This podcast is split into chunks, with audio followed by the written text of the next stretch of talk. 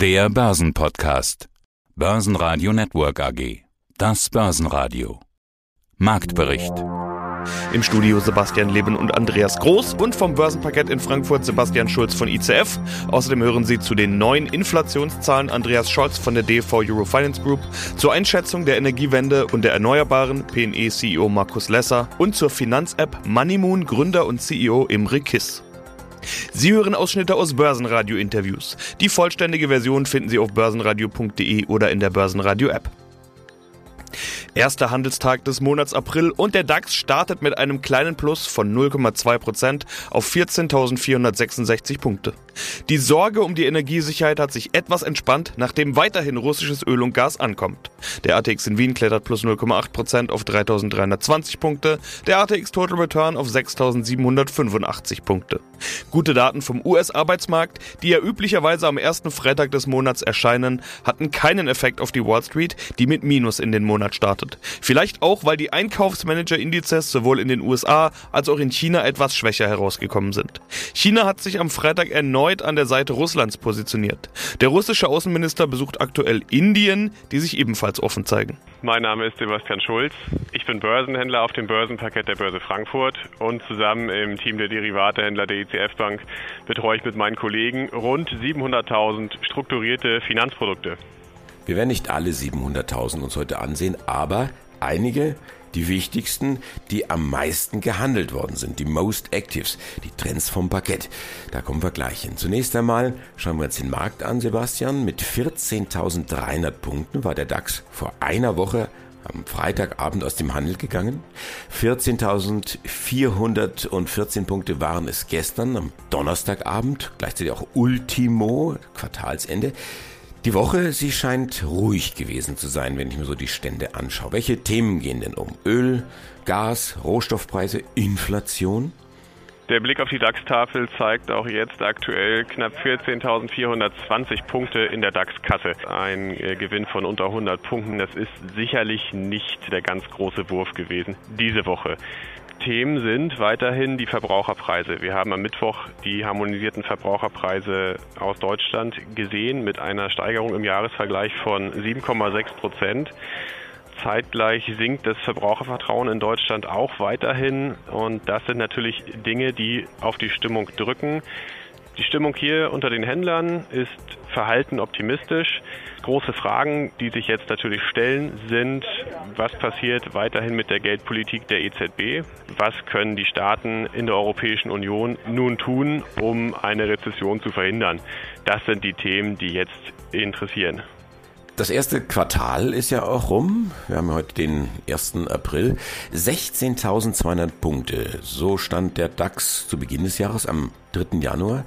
Derzeit etwa 2000 Punkte niedriger. Putin lässt grüßen. Wir standen aber auch mal deutlich tiefer. 12.800 Punkte. Das war so das Tief gewesen. Das war doch ein absolut verrücktes Q1, oder? Das war schon ein sehr besonderes erstes Quartal. Wir haben gleich zu Jahresbeginn einen relativ starken Rücksetzer gehabt im DAX.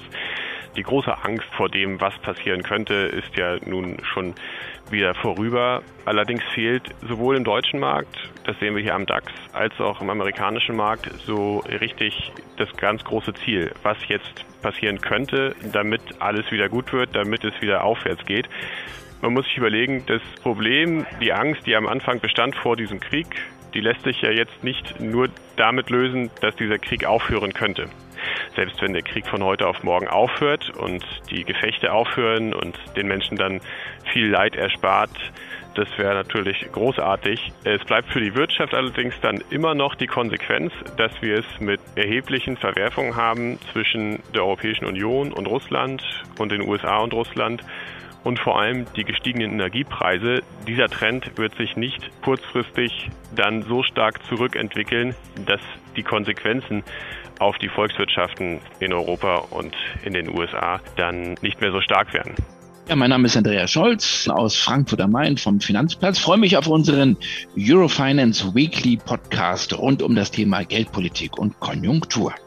Andreas, ein Virus und ein Krieg schaffen im Supertempo das, was den Notenbanken dieser Welt in zehn Jahren nicht gelungen ist, die Inflation anzuheben.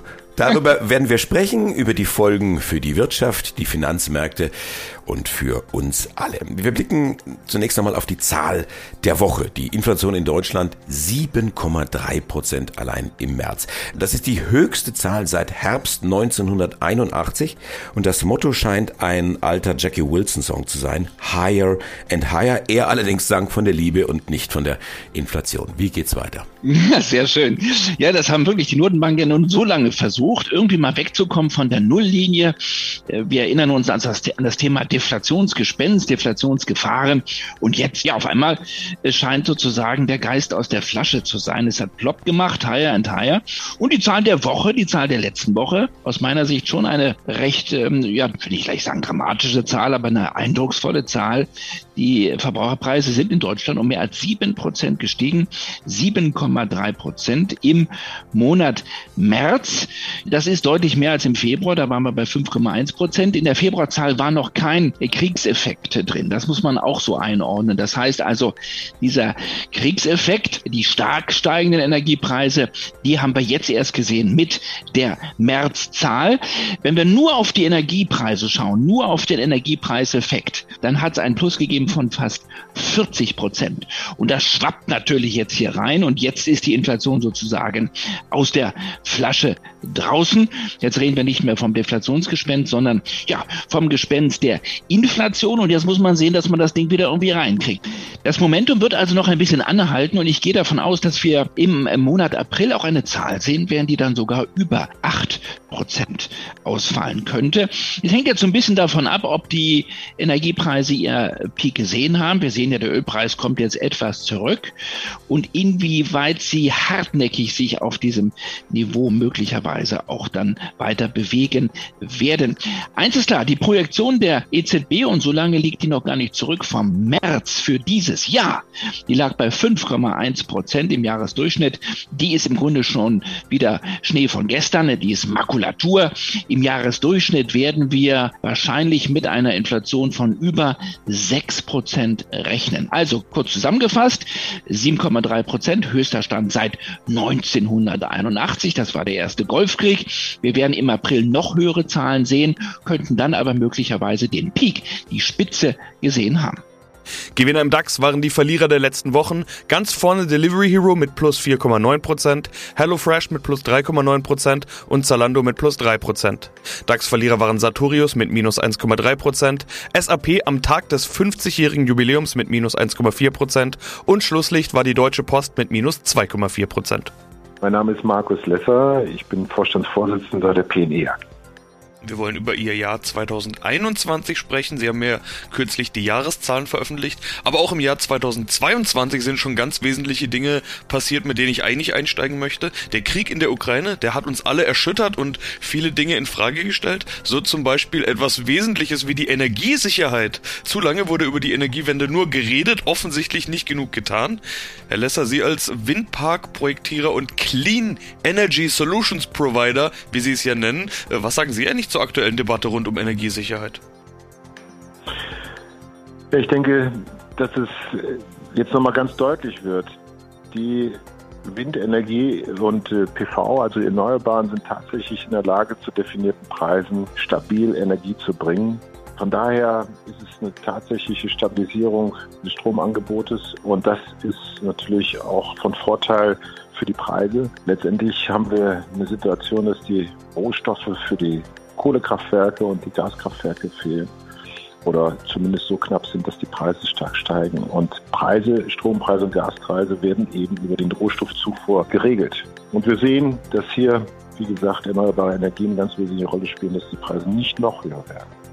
Jedenfalls im Strombereich jetzt wird ja plötzlich dann ganz viel getan, dreistellige Milliardenbeträge bereitgestellt, Sondervermögen seitens der Bundesregierung und so weiter. Wird dieses Geld auch in Ihre Bilanz fließen? Also manifestiert sich das vielleicht schon in gefüllten Auftragsbüchern oder ist es dafür jetzt noch zu früh?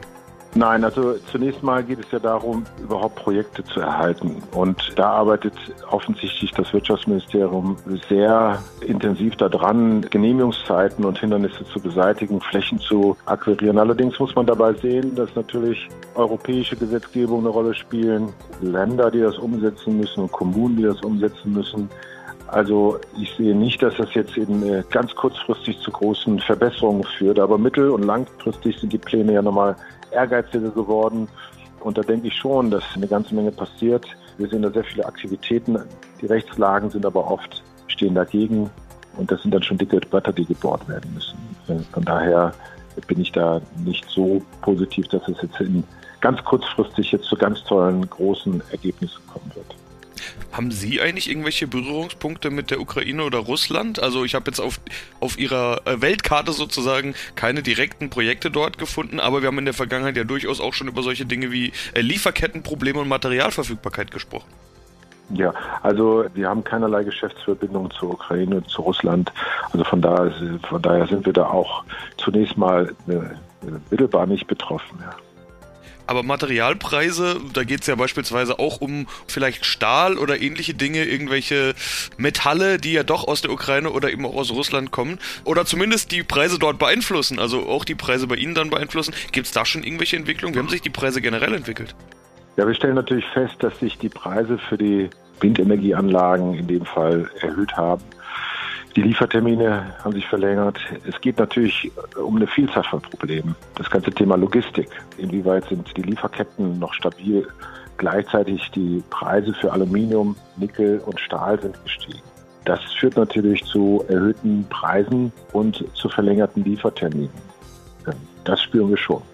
Das hat, das hat Auswirkungen für Kabel genauso wie für eben äh, die Windenergieanlagen oder Transformatoren. Hallo, mein Name ist Imre Kiss. Ich bin der Gründer und CEO von Moneymoon. Wir erstellen Finanzapplikationen und erstellen Rangreihen über Finanzprodukte und sind derzeit aktiv in Berlin und Budapest mit unserer Firma sässig. Und in Berlin haben wir uns auch kennengelernt und getroffen auf den ETF Days in der vergangenen Woche. Da hast du unter anderem die App vorgestellt, Money Moon. Es geht da natürlich um ETF, deshalb warst du ja auch auf den ETF Days. Im ersten Moment möchte man fast sagen, noch eine Finanz-App. Warum braucht man die? Du hast dann in deiner Präsentation mehr oder weniger klar gemacht, ja, war notwendig, weil in der Form gab es das noch gar nicht und es ist wichtig, einfach ETFs zu finden. War in der Form wohl noch gar nicht so einfach oder wie ist es?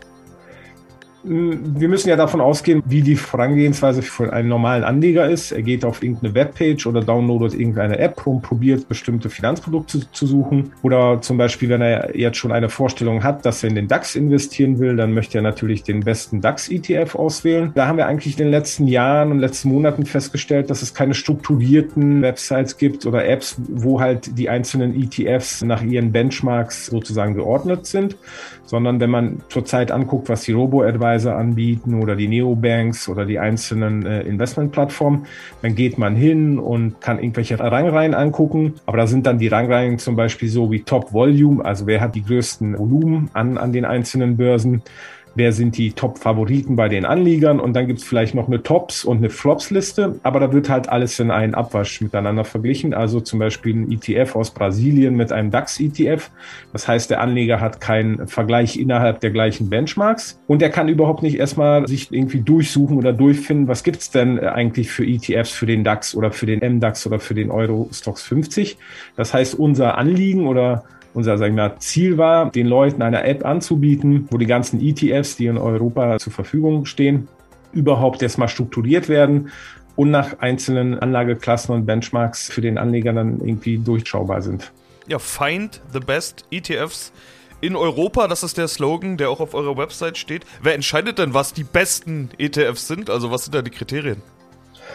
Die Frage ist erstmal, was sind die Kriterien? Und wenn jemand jetzt sich die App anschaut, dann fragt man sich natürlich, äh, wieso sind denn überhaupt erstmal nur knapp 100 ETFs oder ETPs enthalten? Erstmal haben wir ja natürlich festgestellt, und das weiß ja jeder, es gibt mehrere tausend ETFs und ETPs alleine in Europa. Das heißt, es würde jetzt keinen Sinn machen, wenn man jetzt äh, 2000 Produkte da aufzählen würde für den Normalanleger. Das heißt, das erste war, dass wir erstmal eine Pre-Selection vorgenommen haben, also nach bestimmten Qualitätskriterien die ETFs erstmal äh, vorgefiltert haben. Ein Beispiel dafür zum Beispiel, wir haben nur ETFs reingenommen, die an mehreren Börsenplätzen gehandelt werden und auch natürlich genug liquide sind. Also es macht jetzt keinen Sinn, ein ETF anzuzeigen mit einem Kurs, wo einmal oder zweimal nur am Tag gehandelt wird. Das war erstmal das erste Anliegen. Und dann auf die Frage zurückzukommen, was sind die besten ETFs? Wenn man sich die App anschaut, dann äh, haben wir verschiedene Kennzahlen verwendet. Einmal natürlich die Performance, also was hat der ETF für eine Performance innerhalb seiner Klasse, also zum Beispiel ein DAX-ETF verglichen mit den anderen DAX-ETFs. Dann möchte ich natürlich meinen ETF, den ich ausgewählt habe, mit dem Benchmark vergleichen, also in diesem Fall mit dem DAX-Index. Und neben der Performance interessiert mich dann auch zum Beispiel das Risiko. Also kann man zum Beispiel die Standardabweichung in der App auswählen. Und dann gibt es halt noch andere Kennzahlen wie die Korrelation. Also wie eng hat sich mein ETF mit dem Benchmark zusammen bewegt. Das ist ja auch wichtig, um festzustellen, hat der ETF sehr schön oder fast zu 100 Prozent den Benchmark und seine Bewegung abgebildet. Und dann gibt es sowas noch wie das Sharp Ratio. Vielleicht hat das jemand noch vom Studium im Kopf. Da berechnen wir die Überrendite oder die Überperformance über der risikofreien Anlage und setzen das im Verhältnis zur Volatilität von dem ETF. Das heißt, wir berechnen die Überperformance pro Risikoeinheit. Börsenradio Network AG Marktbericht